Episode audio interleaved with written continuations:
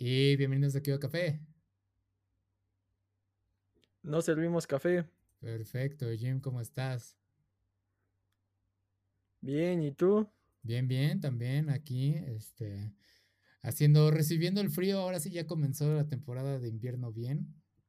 Eh, está de interesante todo eso, pero bueno, así son las cosas. Y también comenzando el año con algunas noticias, hay buenas, malas, más malas que otras. Comentábamos acerca del Omicron y cómo se parecía a los Transformers y todo eso.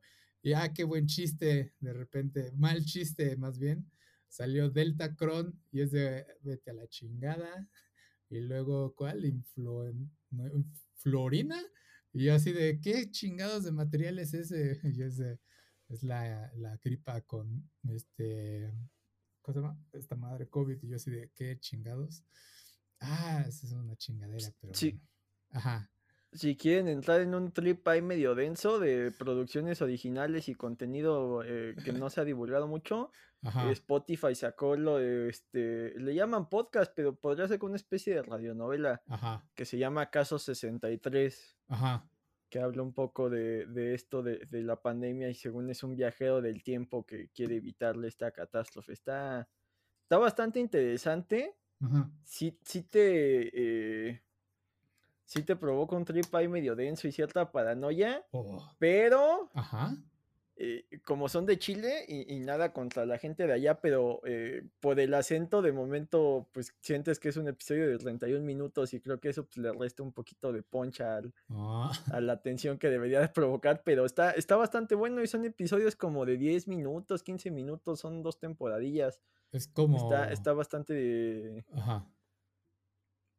Es como una especie de radionovela, está, está muy, muy, o sea, se, se agradece productos latinoamericanos que sean bastante buenos, Me recordó. más allá de... Ajá, me recordó al, a lo de la guerra de los planetas, ¿o cómo se llamaba? Que ya ves que con lo transmitieron en Andas. radio y se volvió toda una locura. Con bueno, Orson Welles. ajá, y esto ahora es la versión moderna, pero bueno, ya sabemos que es este que es ficción y que Ándale. es realidad. Bueno, hasta qué punto. sí, pero Un me poco eso. similar a eso, está, está Ajá. bastante bien. Te digo, para, para hacer productos latinoamericanos nos solemos quejar de lo que se hace principalmente aquí en México. Ajá. Se agradece algo que, que se pueda disfrutar en su idioma original Ah, sin tener que depender de un, de, de un traductor o de que el de los subtítulos haga las cosas bien. O sea, apenas estaba viendo este One Piece, no es que sepa mucho japonés, pero eh, hay un momento donde un personaje le ayuda al otro Ajá. y en, la, en el subtítulo dice gracias y en el japonés según yo dijo algo como me salvaste, una cosa así. sí, suele Entonces, suceder muchas este, veces. No, no se pierde mucho el sentido, pero luego sí hay chistes o cosas así que sí. Eh, recuerdo el doblaje de, de Infinity War, Ajá. que creo que un par de, de interacciones de Spider-Man eran más serias y le daban mucho sentido al personaje y en el doblaje lo hicieron más chistoso y, y le daba un poco en la madre al, al poco desarrollo que tenía hasta ese entonces el, el Peter Parker de Tom Holland. Ah, listo, ya, perdón, volvimos. ¿Decías que del doblaje de Infinity War?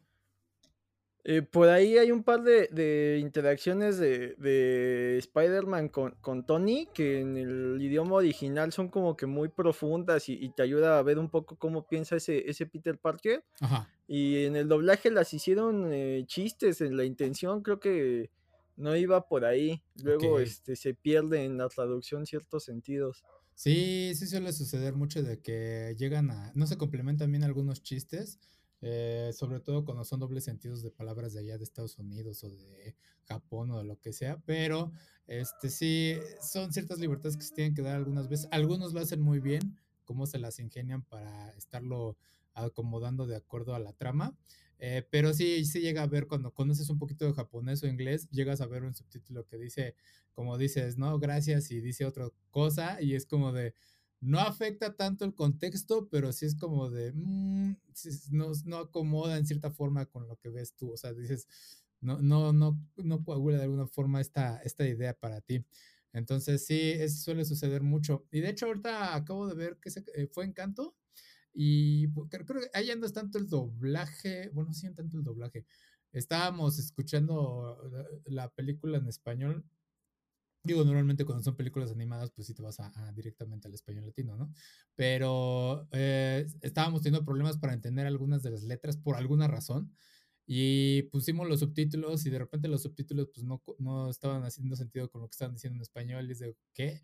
Y de repente pones el, idioma inglés y por alguna razón son más claras las voces y yo así de, no sé qué está sucediendo, no sé si fue un problema de audio de encanto, no sé qué, qué onda ahí, pero bueno, entonces este, sí suele suceder este tipo de problemas. Eh, pero se vuelven tanto así como de, ah, sí sé un poco de japonés, porque ya sé a qué te refieres. Sí, sí, sí, sí. Pero, ah, este, ¿qué otra cosa? Ah, ah, sí, también está sucediendo este desmadre, lo de, ¿cómo se llama?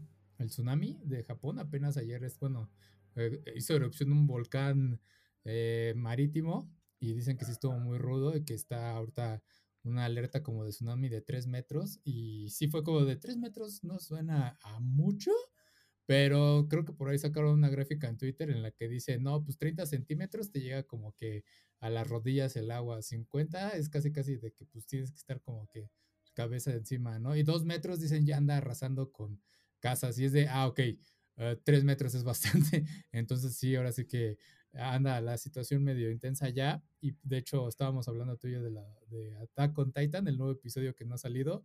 No sé si es por la programación o si sea por este problema. Digo, cualquiera de las situaciones se, entiende. Entonces, este, si se pierden el episodio de esta semana, eh, que ya saben por qué, no estén exigentes. Y yo creo que es un descanso para los servidores de Crunchyroll, Funimation y todos los demás, porque se estuvieron cayendo el día de, del estreno. Y sumado a que es el mismo día que Kimetsu no Yaiba, que también se ha puesto muy bueno, la verdad. Entonces, ah, ah debo retomar eso, porque después de que la, aplicaron la de Dragon Ball Super, con les vamos a hacer película y luego vamos a hacer la extensión de la película en, Ajá en anime como que oh, me ha dado mucha flojera ponerme al corriente, pero lo intentaré. Sí, no, está bueno, ¿eh?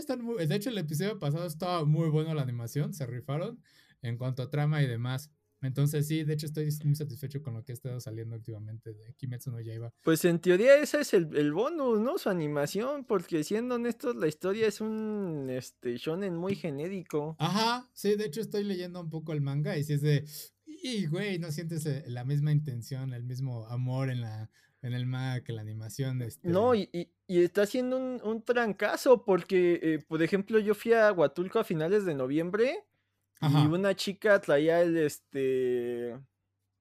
El, ¿Cómo se llama? Lo que cubre como que el kimono del protagonista, que es este patrón cuadros blanco y verde, creo que sí. Ajá, traía una prenda muy similar en la playa que probablemente era porque era fan de eso, o sea, eh, no estaba así como que tan, tan disparatado. Es, es, de estos animes, empezando con Attack on Titan, creo, que están rompiendo las barreras, ¿no? Ya no es como que este pasó a ser como las películas de Marvel, que, que al principio eh, ver películas de superhéroes solo era para niños y frikis y ahora todos tienen que verla. Y Attack on Titan está consiguiendo un poco eso, ¿no? De pasó de ser el, el, anime es para otakus y frikis y ahora es como de, ay, es que esta es una historia distinta y todo mundo tiene que verla. Sí, sí, ya, ya están más normalizados esas cosas de que ahora todos ya ven anime y ya se volvió popular y, y ya dejamos de vivir en la oscuridad los otakus, ¿no? ahora es de, ah, no, ves, este, Kimetsu no Yaiba, eres tú un animal extraño a pesar de ser de la sociedad normal, ¿no? Ya este empieza a ser como no, no, no ves Juego de Tronos o estas cosas que se empiezan a, viralizar. Sí, sí, sí, sí, totalmente de acuerdo. Sí, sí, está interesante todo este movimiento, pero bueno, este, yo por ejemplo ahora estuve viendo, pero en este caso también a Gretsuko, la vi la semana pasada, este, ya está en la quinta temporada, y es también de esas series que pues sí, muchos ven, en especial series de Godin y todo eso de que vive en la oficina y todo ello. Es una serie que pega en muchos sentidos. Pero sí tengo que resaltar algo ahí, que esta temporada estuvo muy buena. Estuvo muy ruda en otros sentidos, porque normalmente si ves a Gretsuko, eh, muchos llegan a sentir como que este odio por el personaje principal que es Retsuko, que es como que se queja por muchas cosas y este, no hace como que se comporta como una chica que pues no, sabe cómo manejarse en sociedad, por así decirlo. Se le pasa más quejando y pidiendo cosas que tratando de arreglar su vida. Pero sí tiene ciertos momentos en los que evoluciona y es de bueno, va. Entonces sí hay, como que tiene sus altas y bajas en cuanto a, cómo quieres a Retsuko. Eh, pero en esta temporada no se enfocó en ella, se enfocó más en algo más interesante, que es cómo funciona la sociedad japonesa laboral, en, la parte laboral. Y, güey, tiene cosas que ya es, o sea, si antes decías, eh, como Godín, ves esto como, ay, llevar el topper, las comidas entre compañeros, romances y demás, es de, ah, ok, va, va, va. En esta sí ya es como de, mira, esta es la sociedad japonesa laboral y se pone cosas bien, bien intensas en el punto de que, pues, eh, si no están familiarizados, es muy difícil que despidan a alguien ah, en Japón especialmente más porque se trata de, eh, esto afecta la reputación de la empresa si lo llegamos a despedir, y, este, y es de, tenemos que hacer que renuncie. Y hay momentos que sí te quedas de, güey, esto está muy jodido. Y no voy a hacer spoilers, por eso me gustaría que la vieran. Puedes ver la quinta temporada y no te afecta tanto en lo que sucedió en las anteriores pero al fin y al cabo es una serie muy corta, o sea, de hecho la vi toda en un día porque duran como 15, 20 minutos a lo máximo, el último episodio dura 20 minutos, entonces está muy en chinga la serie, este, pero sí fue como de, es esa parte de la sociedad japonesa que de repente dices, no, gracias, no, no quiero vivir ahí o trabajar en ese tipo de entornos, ¿no? Entonces está, está coqueto, véanla. Pero bueno, ya estamos ahí ahorita al, al día con esas cosas, pero pues ya mientras saltamos a las notas, y hablando de ese tipo de políticas laborales y demás. Está interesante cómo puede caer en problemas un bombero de Japón simplemente por tener un canal de gameplays. Y es que aparentemente eh, se descubrió que un bombero tiene su canal de gameplays y dijeron, güey, esto está mal porque técnicamente tú como servidor público no debes de tener ningún tipo de eh, estar en contacto con medios de entretenimiento o aparecer en programas y todo eso. Y este, a pesar de que él al parecer no mostraba su rostro y alguien lo identificó por voz y lo delató y es de, ajá, ¿cuál es el problema? Si realmente no está afectando con sus funciones. Y es de, ¿qué sucede aquí, no? Y entonces ahora está bajo este reporte, están viendo qué hacer con él Obviamente acabo de decirlo, no lo pueden este, despedir tal cual. O creo que sí lo van a hacer como que moverse oficina, algo así. lo multado, ¿no? Con el 10% de su salario de un mes, una cosa así. Sí, es cierto. sí, es cierto, lo multaron con su salario. Verga, güey. Y fíjate, o sea, y es, y es algo que hacía en su tiempo libre. Entonces, yo no, yo no veo el problema, pero para Japón, por alguna razón, sí es de, güey, no, no puedes tener este segundo empleo porque razones. Entonces, digo, no. Pues por ser funcionario público, o sea, eh, muy en teoría, eh, tiene sentido por cómo se funciona su, eh, función pública. Aquí en México, muchas veces lo, lo, que acusamos que provoca la corrupción son los bajos sueldos que tienen muchos funcionarios eh, mandos medios para abajo, ¿no? Porque los de arriba ganan en proporción, en teoría, muy en teoría, en México eh, tiene salarios muy altos porque eh, quieres tener a lo mejor de lo mejor. Entonces, si quieres a, alguien en economía que podría ser el mero mero de FEMSA, pues tendrías que pagarle lo que ganaría en FEMSA. Y pues FEMSA es Oxxo y demás, o sea, es, es un monstruo, ¿no? Entonces, en teoría, por eso tienen los salarios tan altos. Desgraciadamente, aquí en México, eh, todo se mueve por compadrazgos y nepotismos y tienes a juniors en, este, trabajando en municipios eh, con puestos importantes donde realmente no están preparados para hacerlo, ganan un buen salario y se sienten dueños de, de la localidad. Entonces, este, allá no, allá se supone que sí hacen bien su trabajo y, y su policía funciona, sus bomberos funcionan, este... Están bien pagados. Eh, están bien pagados, está bien pavimentado, eh, el, servicio es este privado, entonces está bien concesionado, no es como aquí que es un desmadre, entonces... En teoría, todo eso eh, hace que la gente pues tenga más este confianza en el gobierno, ¿no? Eso evita que, que, por ejemplo, aquí en México mucha gente no paga impuestos justificándose que pues se eh, tú, tú, ves como en día, cada quincena en nómina te quitan un, un buen madrazo de dinero y volteas a ver y tus calles pues, no tienen pavimentación y eso hace que vayas más lento y hace que contamines más y que gastes más en gasolina. Se hace un círculo vicioso horrible, entonces... Transmisión, Entonces allá... Eh, pues está justificado que si te estoy pagando bien, tienes que dedicarte esto al 100%, ¿no? No es que no tengas un hobby, pero no es lo mismo un hobby de decir, ah, bueno, eh, yo voy a jugar videojuegos y mientras cumpla con mi trabajo, fuera de mi horario de trabajo, puedo hacer lo que yo quiera. Y acá como ya está recibiendo una remuneración, muy en teoría ya tiene una responsabilidad y por ende lo calificaron como trabajo. Eh, tendrían que ver cómo manejarlo porque eh, pues es el problema, la remuneración. Si fue un streamer que no gana dinero, según habría problema. Entonces ese es el problema que eh, por estar recibiendo un segundo salario desatienda eh, lo que está haciendo como bombero. Está, está interesante y sí plantea varias cosas porque tal cual pues no es un trabajo, entonces eh, no sé cómo entre, pero vamos, o sea, si te pones muy loco, imagínate que fuera un jefe de policía y que de repente en sus streamers de anónimos recibe mucho dinero, pues queda la duda de quién es este anónimo y, y, si solo es por el stream o porque están haciendo favores por debajo de la mesa, ¿no? Ajá, que es algo... Eh, eh, estamos hablando de un bombero, ¿qué tanto puedes corromper a un bombero? Está, está ah, difícil. no sé. Eh, porque es que están temas de es que, por ejemplo, o sea, porque ahí sí Vamos, a lo mejor aquí, aquí en México, eh, eh, eh, la figura de bombero no es tan, tan llamativa. Digo, sí hacen una chambota y sí se rifan y mucha gente y lo que quieras, pero no los tenemos tan en el radar. Pero no sé qué tanto eh, por ejemplo, que tengan que autorizar este instalaciones, ¿no? Que la instalación eléctrica cumpla. Entonces, a lo mejor no es tanto de que vaya el de, el de mantenimiento, el del ayuntamiento, ¿no? Que a lo mejor va directo alguien del departamento de bomberos a decirte esto cumple todas las normas de seguridad y ahí es en lo que se podría estar este corrompiendo.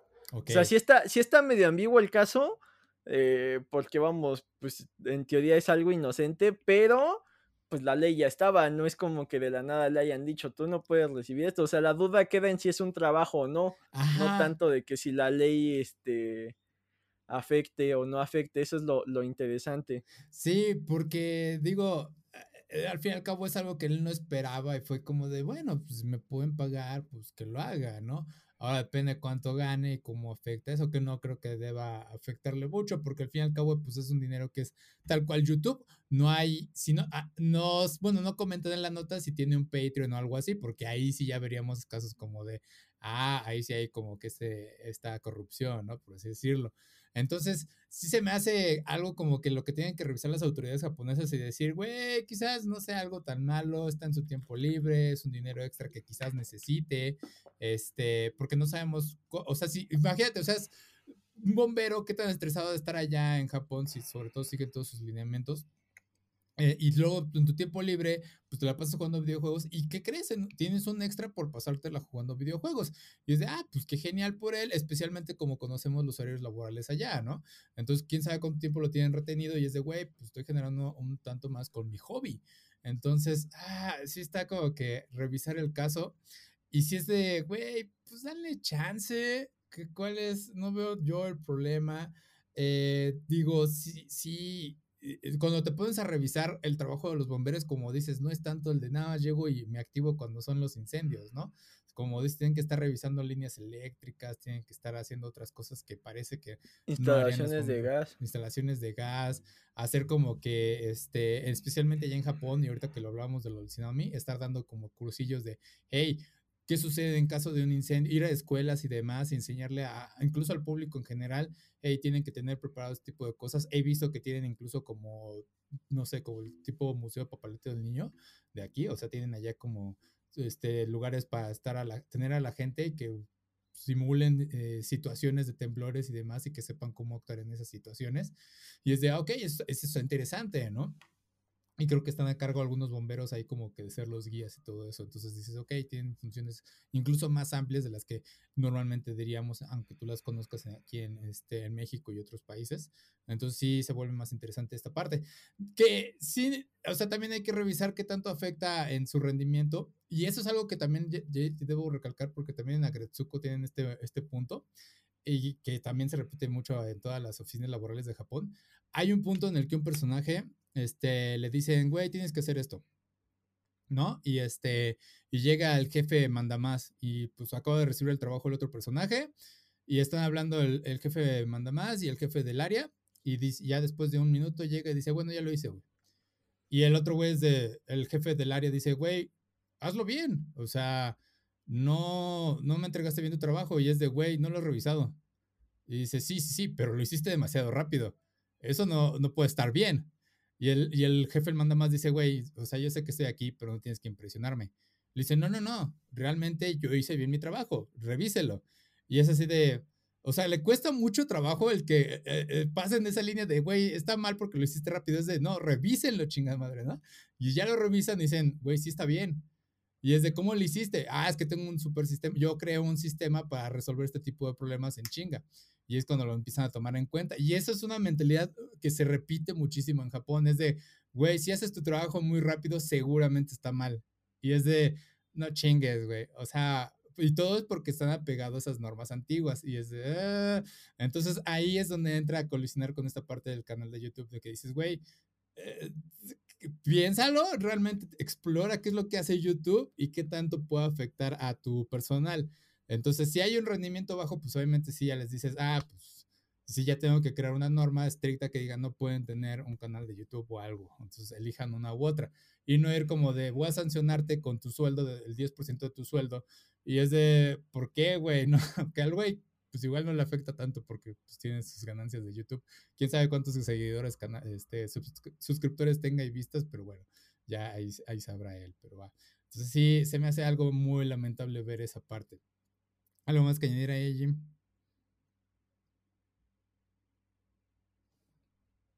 ¿Mm?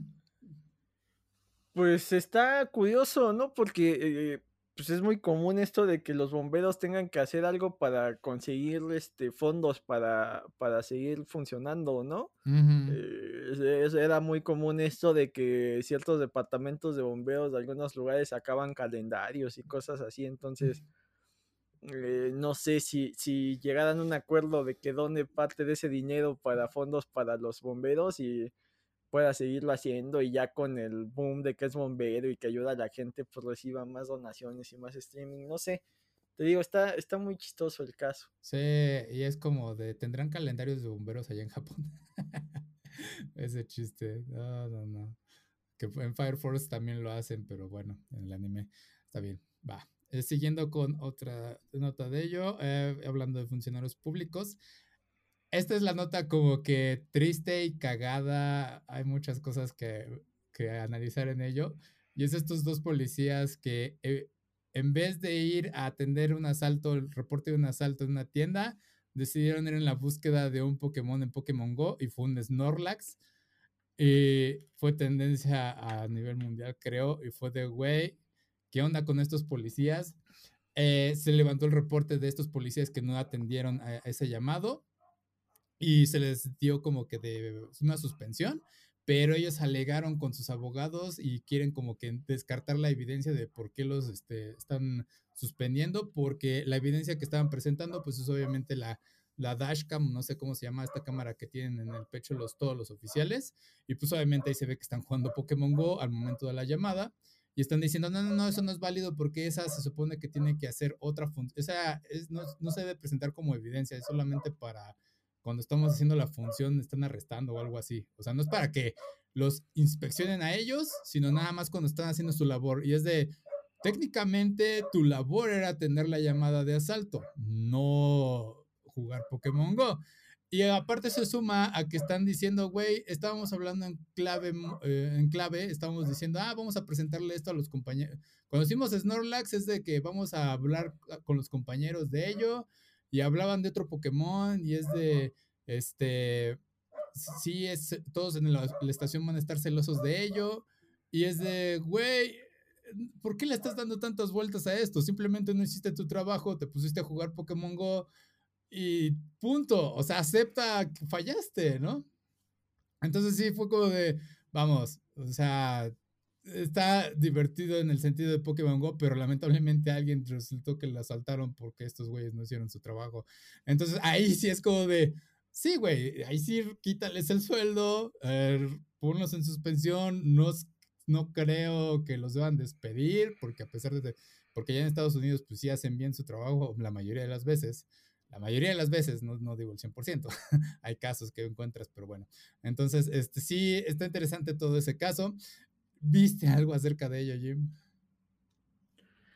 Pues está raro, o sea, a mí lo que me llama la atención es el encabezado de la nota, porque, vamos, ¿qué tanto fue porque estaban haciendo eso? Ajá. O qué tanto realmente pues no atendieron por cualquier razón y eh, regresamos a esta eh, cultura de eh, cancelar lo que yo no entiendo y que las buenas costumbres y, ay, es que si los niños son violentos son por los videojuegos, cancelen los videojuegos. Ajá. No son violentos porque el presidente por el que votamos dice que todos los mexicanos son así, ya sea, o sea, no son violentos por eso.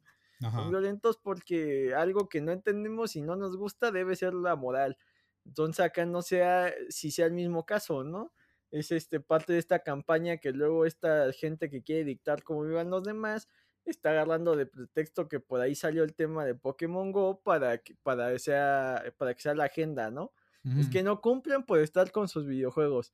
O sea, mm. al final del día, pues la nota no tiene tanta relevancia, ¿no? Son dos policías, hicieron mal su chamba, pues, los suspendieron o los despidieron o lo que quieras que haya pasado. Entonces el pretexto de, incluir esto creo que es lo que le da el, aire, ¿no? a, la nota para que la estemos comentando. Ay, es que sus videojuegos son del diablo y por eso se distraen, o sea, creo que eso es como que lo amarillista y, lo malo de la nota, ¿no? Como te puedes, como hay gente que no hace su chamba por eh, estar en Facebook, por jugar videojuegos, por algún problema de alguna adicción, por falta de ganas, de iniciativa, lo que quiera, sea, eh, aquí el pretexto creo que es más este, pues, esta guerra que tienen los medios ahí más conservadores contra los videojuegos porque, eh, pues al no entenderlo y al no ser un medio que ellos controlan, pues quieren desaparecerlo, ¿no? En su momento, no, el problema del Internet y sí, es horrible el Internet, pero pues vamos, o sea, eh, los, los, lugares oscuros que tiene el Internet eh, también eh, compensan las agendas que tienen ciertas este, cadenas de noticias, por ejemplo, ciertas empresas, ¿no? Aquí en México, vamos, un, un, movimiento como que el, que logró el PRI por 70 años, ayudado por Televisa, pues no hubiera funcionado si hubieras tenido internet. Entonces, pues no le conviene a ciertas esferas del poder de, ay, es que eh, no vean el juego del calamar porque los hace pensar un poquitín, aunque solo sea una serie para entretener. Ay, y, no jueguen este este videojuego porque a lo mejor la temática es un poco más oscura y te hace pero eh, llevemos el tema de las armas a este por culpa de los videojuegos y no que en cualquier Walmart las vendan, ¿no? Ajá. O sea, no es por ser mal plan, pero supongo que en estas navidades será más fácil conseguir un rifle en un Walmart en Estados Unidos que un PlayStation 5, ¿no? Sí, siempre, siempre ha sido más fácil hacer eso. Sí.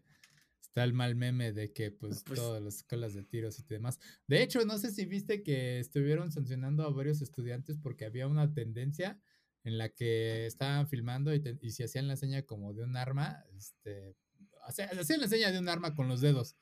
Y, este, y de repente vio eso la escuela y empezó a, sancionar a todos los estudiantes, este, lo suspendió también durante un tiempo y la junta de padres fue de, güey, ¿qué pedo? O sea, ¿por qué hiciste eso? Y según estuvieron revisando artículos y los artículos estaban diciendo que básicamente, este, conductas que no fueran apropiadas para la escuela y aparte se sumaba con otro que era como que básicamente decía, porque yo lo digo. Y es, y dices, ok, ok, ok, o sea, entiendo por qué los padres pueden estar enojados y por qué la escuela se está defendiendo con eso, porque justamente tener una regla que sea tan ambigua como decir porque yo lo digo, justamente es para enfrentar problemas como TikTok, cosas que no están, este, pues no tenías estipuladas en su momento, ¿no? O sea, tú no sabes cómo se van a mover las redes sociales, qué nueva aplicación va a salir más adelante, cuáles van a ser las tendencias y todo eso. Entonces necesitas algo que te pueda decir tan amigo para decir, güey, tengo que enfrentar esta situación. En vez de poner, es que si publican algo en TikTok, no los voy a tener que suspender, ¿no? Porque obviamente, pues nunca estás preparado para lo siguiente. Entonces, este, sí, hubo ese, todo ese dilema. Y pues digo, lo entiendo porque la, la, escuela lo puedo haber visto mal, conociendo cómo ha estado la tendencia en las escuelas en Estados Unidos, este, eh, con respecto a armas y sobre todo porque tenemos una canción llamada Pump Up Kicks, y con un video demasiado explícito. Y también hay, hay, hay mucha publicidad sobre ello. No sé si lo llegaste a ver, que es esta de un niño que está como que en la escuela y se mensajea con alguien en, en el escritorio de la biblioteca y eh, se están intercambiando mensajes y al final del video es de, ah, eres tú, eres tú, y al final entra un güey con un arma y empieza a disparar y te hacen de, ¿te fijaste realmente cuál fue el problema? Y te ponen todo el video de regreso y te pueden hacer de, mira, en el fondo está este chico siendo molestado, está viendo algo en el internet, eh, en la publicación de Instagram que él pasó, ahí se ve cómo ya tiene el arma, cómo empieza a soltar amenazas en línea y fue de, nadie, nadie puso atención hasta que empezó el problema.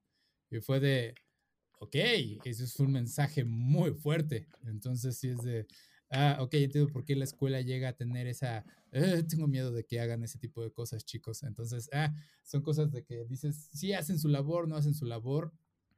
Pero bueno, en este caso definitivamente los policías no hicieron su labor y realmente digo, sí tienen que ser castigados. Obviamente el problema aquí no fue Pokémon Go, es lo más claro, sino simplemente fue la adicción de estos güeyes a, a estar en el juego.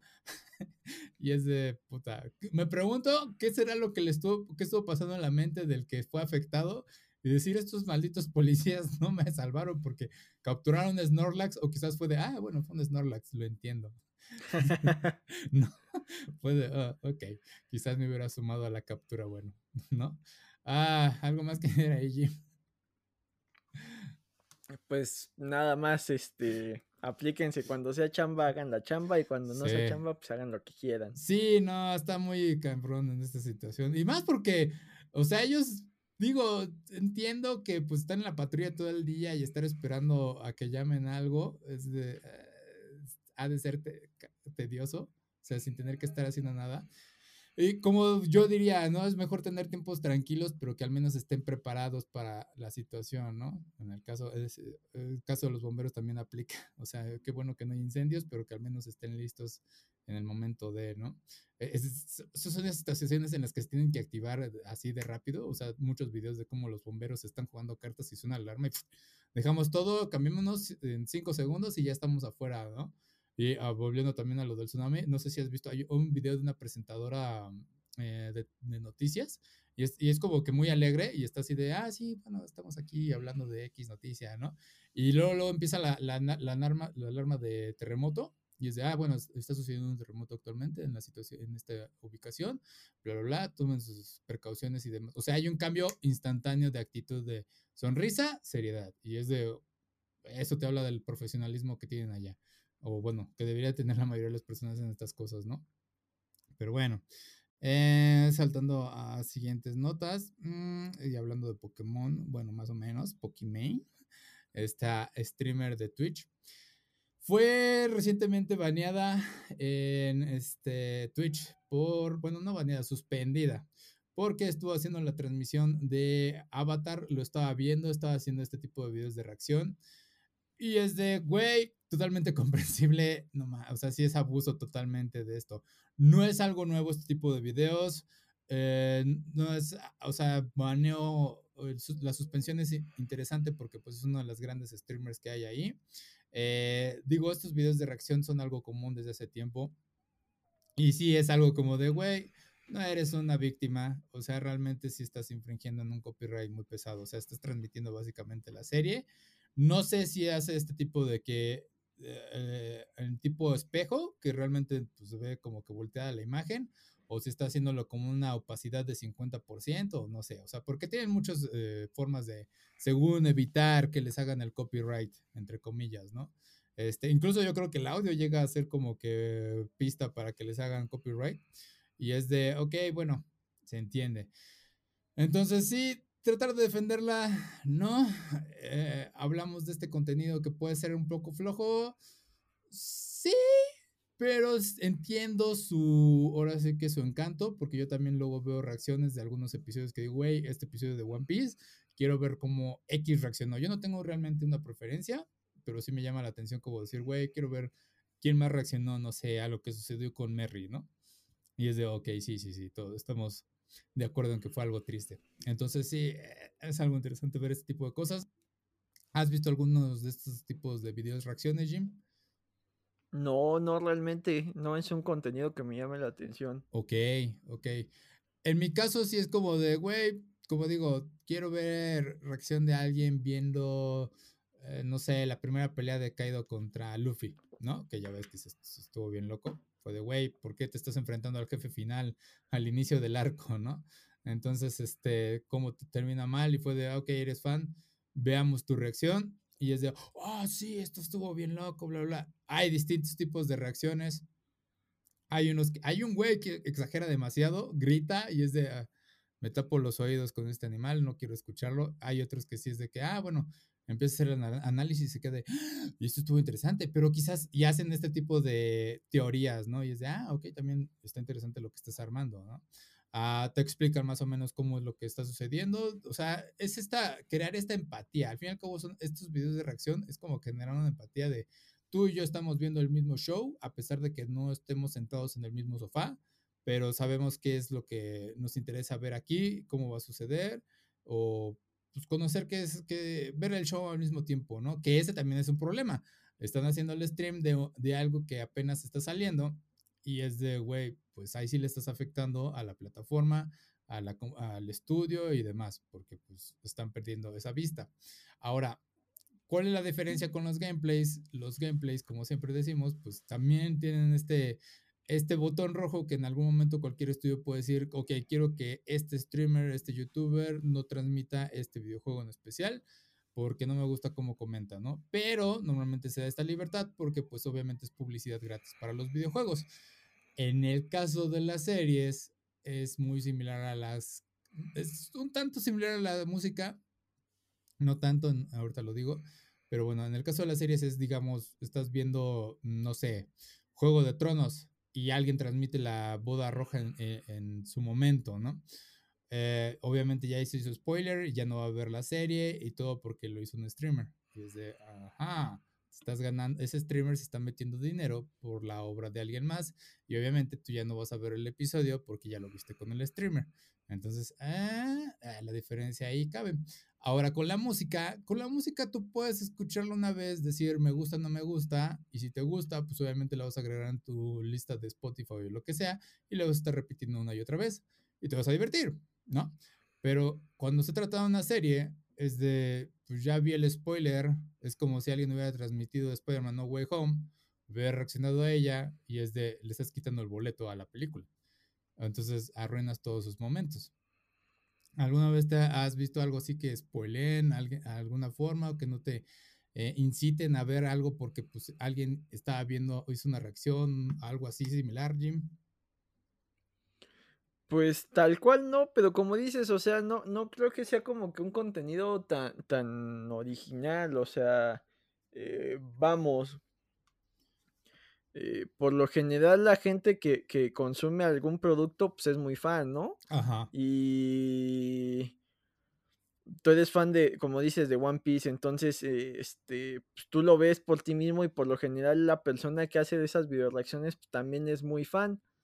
Entonces, este, pues lo ve y reacciona y lo que quieras, pero pues no siento que le agregue un valor o que es una forma de entretenimiento ahí más elaborada. Como dices, hay quienes harán teorías, analizarán este la animación, el guion, lo que quieras, pero creo que pues, ya hay contenidos donde analizas, ya tal cual reaccionar así al momento, pues sí hay muchos de que, ay, es que eh, mi canal trata de Harry Potter y esta es mi reacción en tiempo real del trailer, como que pues, yo también soy fan y yo también puedo tener sentimientos y puedo reaccionar, pero no creo que tu persona Se vuelve horrible. No creo que tu persona sea más importante que el contenido. O sea, eh, por más que seas muy fan y muy divulgador y que tu contenido me guste y que hagas este eh, top tens interesantes o des datos curiosos o lo que quieras, pues a mí lo que me importa, más allá de, de la forma en que lo dices, pues es lo que dices. Entonces, cuando ya el contenido es, mira cómo yo reacciono, pues realmente no, no me es de interés. Ajá. Creo que hay una diferencia entre mira cómo lo analizo a mira cómo reacciono. Es Sí. como de, ah, okey, te gustó y no te gustó.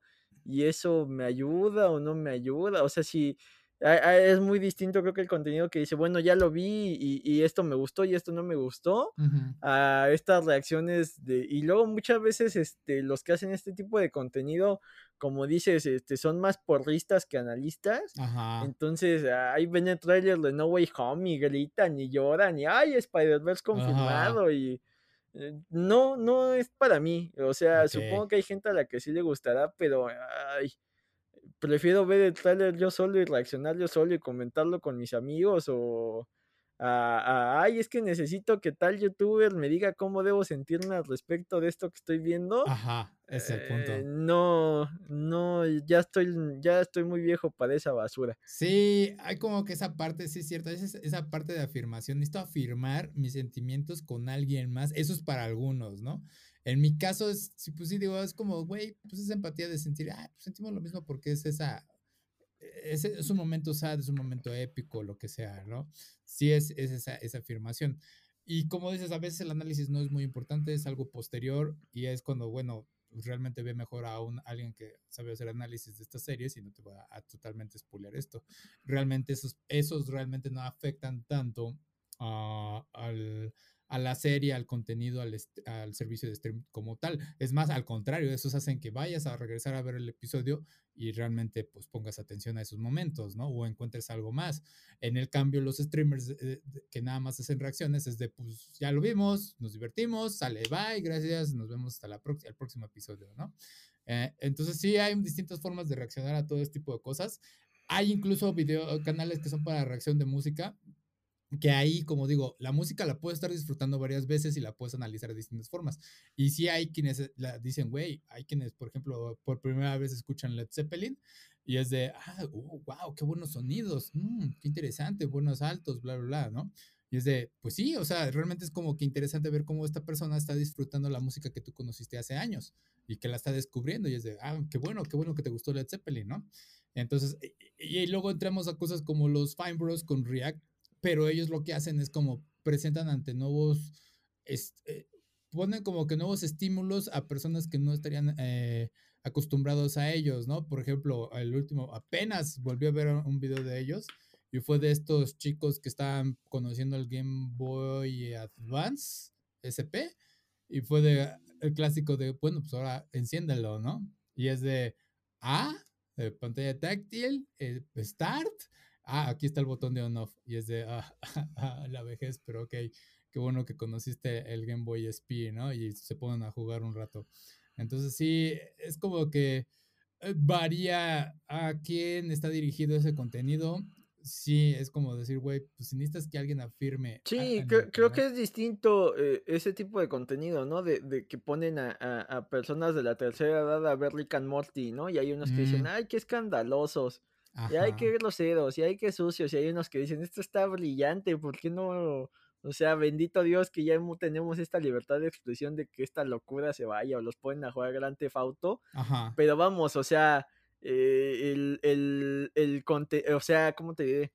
Ahí lo que estás vendiendo o lo que estás ofreciendo es el choque de generaciones, pero hay muchas videoreacciones que es: "Mira cómo me sentí yo", o sea, yo soy más grande sí, que lo que te estoy mostrando y esos son los que a mí no me interesan. Esto es como dices de, ah, vamos a poner un niño a escuchar por primera vez, vamos a ponerlos a probar dulces típicos de México, ese tipo de cosas está más interesante porque no es la persona sobre el contenido, es este una generación acercándola al contenido, eso está interesante como dices, pero sí los de, ay, soy este sutanito y soy el más grande coleccionista de Funkos y reaccionando a Funko de Movie es como de, no, ¿por qué? O sea, ¿para qué? Sí. Sí, ah, uh, bueno, por ejemplo, hablando de figuras, y si hubiera uno de Es que es, es, distinto porque yo creo que ya se vuelve más bien análisis, ¿no? Si alguien estuviera abriendo como un set de Lego, eh, que lo abriera y dijera, ah, bueno, vienen estas piezas y se arma así, es más análisis, no es como una reacción. Es de, ah, estoy analizando, estoy revisando el producto, es una reseña al fin y al cabo. Entonces, sí. No, y aparte hay unboxings que, que te sirven para decir, ah, bueno, quiero comprar esto. Ya ves el unboxing y ves que es algo muy chiquito y muy costoso. Dices, ay, no lo que, que es una monstruosidad. Pues eso no va a caber en mi repisa, ¿para qué lo compro? Hay unos que dices, ah, mira, eso que tiene él, yo lo quiero. Entonces, esos, esos están chidos, pero sí, las reacciones de, ay, soy este. Juanito Marvel y vamos a ver el nuevo tráiler de Shang-Chi y ay, grito y me pongo loco y ay, confirmamos teorías y luego eh, muchos de esos, este, en su perra vida han agarrado un cómic de Shang-Chi, pero por el mame de que se puso de moda Marvel, según ellos son los más grandes fans y nada más reaccionan y hacen teorías bien estúpidas, como el, el mame que traían de, ay, ¿quién será este que salió en Spider-Man y detuvo la piedra? Yo creo que va a ser un villano, entonces es del débil, o sea, no mames. Sí. No, o luego ni ponen atención a las películas porque me tocó uno que eh, no me acuerdo cuál fue, estaba criticando como que la escena de que... Eh, ¿Cómo se llama? Ay, güey. Eh, de algo de Thor Ragnarok. Y dice, es que Hera no era mala, algo así, la chingada. Y, dice, y es de, güey, en la película Hera era mala y Odín también era malo. dice, no, no, no, estás hablando de la mitología nórdica. Y es de, güey, literal, hay una escena en la que descubren un mural en el que se ve todas las atrocidades que hacen. Dicen, ay, ay, ay, es que eres mame, eres este, bien, este, seguidor de cómics. Yo, no, güey, simplemente puse atención a la película. O sea, no, no, no, no es que... Que también está rara la película porque, pues, era es hija de Loki, ¿no? Pero bueno. Ajá. Sí, está, está rara, sí, sí, sí, pero bueno. Sí, Se supone que el lobo también es hijo de Loki, de Sí, está raro, pero bueno. Ah, está bien. Entonces ya, cerrando todo este tipo de cosas. Entonces sí, realmente pues, está bueno a veces ver como que la expectativa de cómo reaccionará fulano ante la escena, al fin y al cabo, porque a veces, a veces llega a suceder, tu círculo de amigos no llega a ver las mismas cosas que tú y quieres ver, encontrar pues sí. Sí, entonces. Pues que hay cosas, hay reacciones que sí valen la pena, y, pero te digo, esas de, de soy Juanito Marvel y en mi vida he leído un cómic, pero todo mi contenido es sobre Marvel. O tipo gente nefasta como Memo Aponte y vean cómo reacciona al nuevo trailer de Disney. Y es como de no, güey, no, no, no. No es lo mismo a que, ah, mira, Mark Hamill reaccionando a cuando aparece Luke Skywalker en The Mandalorian. Dices, bueno, esta sí me interesa, ¿no? Sí, sí, sí, sí, exactamente. Exactamente. Entonces, más que bien, eh, hacen un poquito más de mal dependiendo de la persona a quien le preguntes este tipo de streamers que nada más agarran el contenido de otros y nada más reaccionan. Digo, nada más para terminar ahí, pues los videojuegos, este, cada quien llega a hacer distintas cosas cuando lo llega a jugar, por eso es que pues está más abierta ahí las reglas. He visto miles de personas jugar este eh, Dark Souls y cada vez que veo a alguien jugarlo es de, güey, quiero volverlo a jugar y veo cómo juegan de distinta forma y es de, está interesante lo que están haciendo en ese juego, por, o sea, en la forma en la que lo están jugando. He visto güeyes que son como que corazón de león cobarde, por así decirlo. Están enfrentando el reto al fin y al cabo, pero tienen momentos en los que se acobardan y llegan a hacer algo realmente interesante que dices, güey, nunca había visto a alguien hacer esto en el juego y quiero intentarlo, a pesar de que no lo hace de la forma convencional y es de, ah, ok, interesante, ¿no? Entonces sí, esa es, la ventaja de los gameplays, al fin y al cabo. Pero bueno, eh, saltando al último tema, eh, ah, este está coqueto. Güey, ¿cómo? Bueno, esto yo creo que se parece, es algo que se ha repetido mucho en el mundo de los cómics, pero el colorista de Invencible demanda a Robert Kirkman sobre las ganancias de la serie animada y es algo que hemos tocado en distintas ocasiones, es similar a lo que sucedió con The Witcher. El escritor de The Witcher vendió sus derechos a CD Projekt Red. Eh, cuando salieron los juegos empezaron a ganar popularidad y fue ganando tanta popularidad en The Witcher 3 que fue como de, güey, están ganando demasiado dinero con mi obra creo que me deben más parte de mi de pastel que lo que me dieron al inicio. Y suena algo similar aquí, pero eh, al parecer hay este engaño de que le dijeron al güey, pues no tienes estos de, eh, ¿cómo se llama? Le ven, hicieron que vendiera sus derechos, su parte, el colorista, como de una forma engañosa. No me quedó muy claro esa parte, o sea, como que le dijeron, sí, lo vamos, o sea, véndeme tus derechos porque al fin y al cabo eso me va a ayudar a vender más la obra y va a generar más ganancias. Estaba ahí interesante el tema. Eh, ¿Lo viste, Jim? Eh, medio lo escuché. Siempre ha habido un relajo en, el cómic de Estados Unidos de qué tanta autoría eh, hay en, las en las creaciones. O sea, vamos, eh, no todo mundo puede ser como los Beatles, que Lennon y McCartney todo lo firmaban como creación de Lennon y McCartney y nos vamos michas, ¿no? Ok. Acá, desde el principio de los tiempos de la era Marvel, tienes el dilema de qué tanto Stan Lee es el creador y qué tanto es Jack Kirby. Ajá. Desde ahí, ¿no? Eh, muchos años. Eh, de hecho, eh, Steve Ditko murió solo y poco recordado por su entorno cuando pues es este el 50% o si no es que más de la creación de, de Spider-Man. Entonces, este... En este caso, por lo que recuerdo de, de Kirkman, eh, creo que no sé si en ambos cómics o solo en Invencible, recordemos que él también es el creador de The Walking Dead. Creo que eh, con Invencible empezó con un dibujante, no sé si también es colorista, pero de lo que sí estoy consciente es de que empezó con un dibujante, pero por los ritmos y cargas de trabajo, eh, ese dibujante abortó y a partir del número 12, una cosa así, cambió de dibujante. Ajá. Entonces, no sé qué tanto eh, eh, eh, la persona que está reclamando derechos sea, sea parte de este primer equipo y esté pidiendo parte de la autoría, porque Invencible está haciendo un trancazo. Desde, desde su creación ha sido un, es un cómic muy bueno. Ahorita está recibiendo el mérito que debería de, recibir. O sea, en lo personal de, de cómic de, de, de IMAX creo que es de lo mejorcito. Hay gente que te diría que es Spawn, pero a mí este, nunca me llegó a atrapar. También no, no lo leí desde el principio y la etapa que leí no era como que la mejor. De hecho, ya no era el mismo Spawn. Era, era otro eh, el que llevaba el manto. Entonces, acá está, está bastante interesante porque eh, mucho del éxito de las cosas es el aspecto visual. Eh, no sería lo mismo Iron, este, el mismo Iron Man con esta armadura de sin el diseño, con lo que hizo este... Eh, o sea, lo que hay detrás del millonario y la armadura no es igual a lo visual. El mismo Capitán América, esto del escudo, pues es más visual que de autor. Entonces, eh, hay cosas muy llamativas que, a veces no reciben el mérito. Por ahí, Marvel tenía una queja similar. Eh, si no mal recuerdo, mucho de lo que hizo que Hawkeye, el cómic de, si no me equivoco, es de 2012. El que eh, eh, mucho de lo visual es de David Aya, si no estoy mal.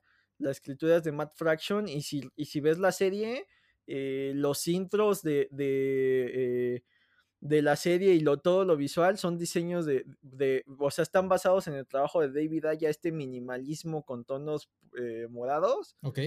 Todo es de él. Todo, todo es de él.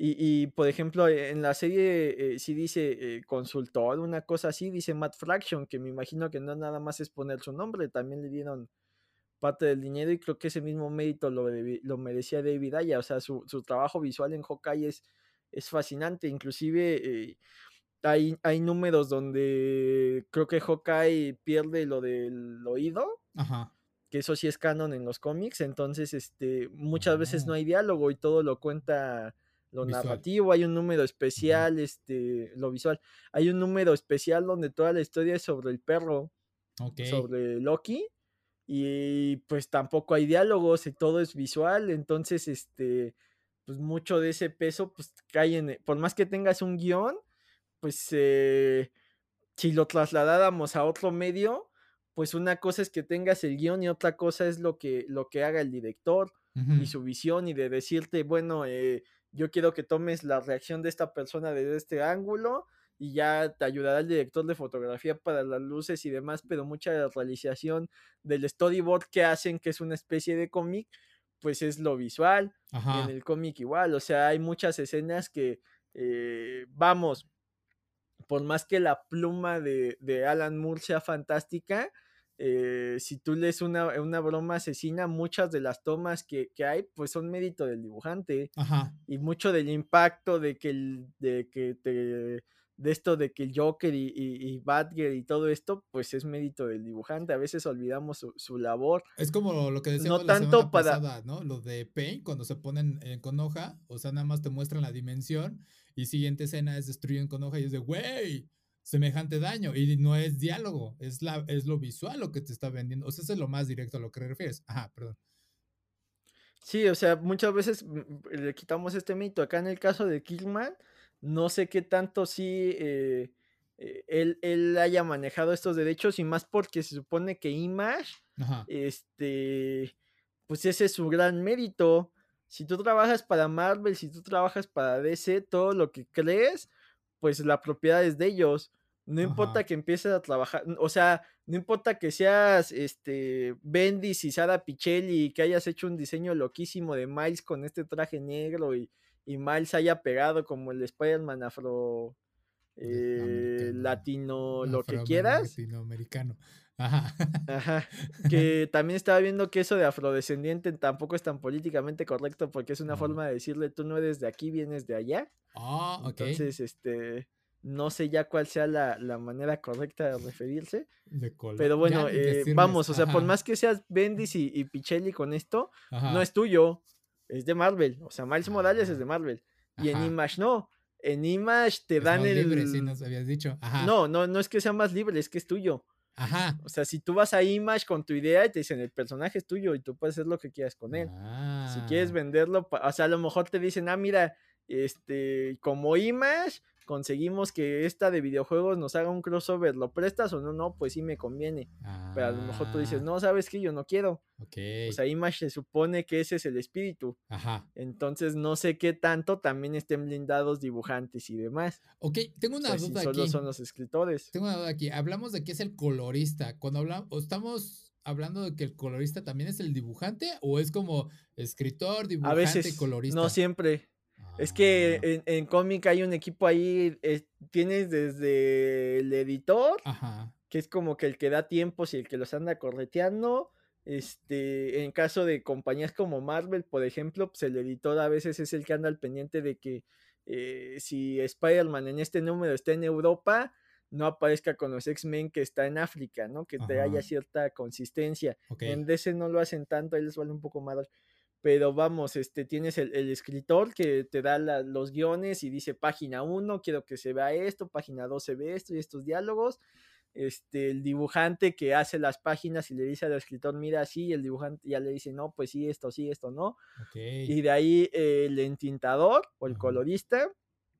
Y de ahí creo que hay todavía los que hacen el arte de, de los diálogos Ok. que a veces también este, pasa un poco olvidado, pero hay unos que hacen trabajo muy, muy interesante. Por ejemplo, este Muy eh, de Dead- eh, Deadpool no se nota mucho, pero todos sus diálogos son en, ama- Ajá. en amarillo. Se parecen a fondo. la caja eh, de diálogo del narrador. Ajá, porque son Ajá. cuadradas. Ajá. eh, la mole, por ejemplo, cuando habla, lo, le ponen este tipografía como que específica de él. Mm, así como un naranja y más grueso. O sea, hay personajes que sí tienen su propia tipografía y otros que hablan igual que los demás. Este, Mephisto, creo que le ponen así unas como garigoleados, como eh, diabólicos, supuestamente.